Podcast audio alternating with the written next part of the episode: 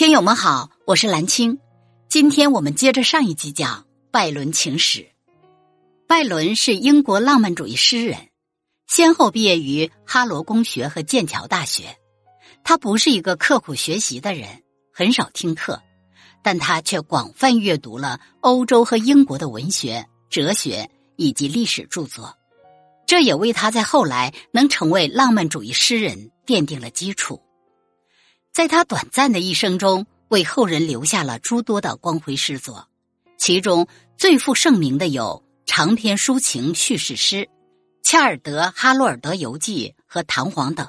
拜伦的这些被世人誉为抒情史诗的作品中，以积极浪漫主义的手法，将自己亲身游历欧洲各国的切身体会融入到作品之中，用开阔的视野来展示了。辽阔雄壮的时代画卷，抒发了诗人情怀，表达了傲然不屈的斗争誓言。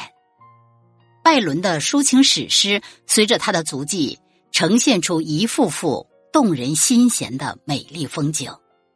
拜伦将他诗人的无比热情倾注于对这些国家风光的描绘上，其目的就是为了激发这些国家人民的爱国热情。鼓励他们为祖国的独立解放而奋斗。他深情的歌颂太阳、月亮、海洋和高山，热烈的赞美神话英雄、历史遗迹。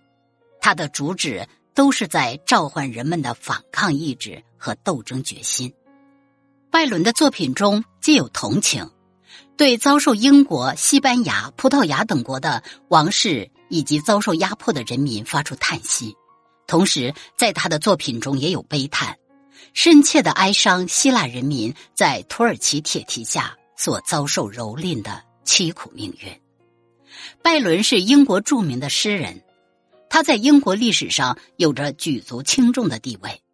拜伦也是举世公认的十九世纪浪漫主义文学首屈一指的代表人物，他的一生写了大量的诗歌。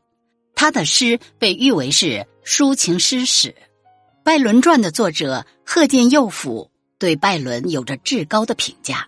他是这样评价拜伦的：拜伦挥动着他那热烈如火的诗笔，震撼了十九世纪初的欧洲。他的声音像天的声音一样，穿透了地上万民的心胸。他的真实以宇宙大真实的威力，降落在一般大众的头上。只要人类还没有失去对自由、爱国、民族独立和个性发扬的思慕与渴仰，诗人拜伦的气魄便会永远的阔步在大地之上。从这里可以看出，贺建佑甫对拜伦真的很崇拜，他对拜伦有如此高的评价。拜伦受勋英雄，并不只是局限于地中海各国和中世纪而已。因为给拿破仑加上一件浪漫主义外衣是不难的。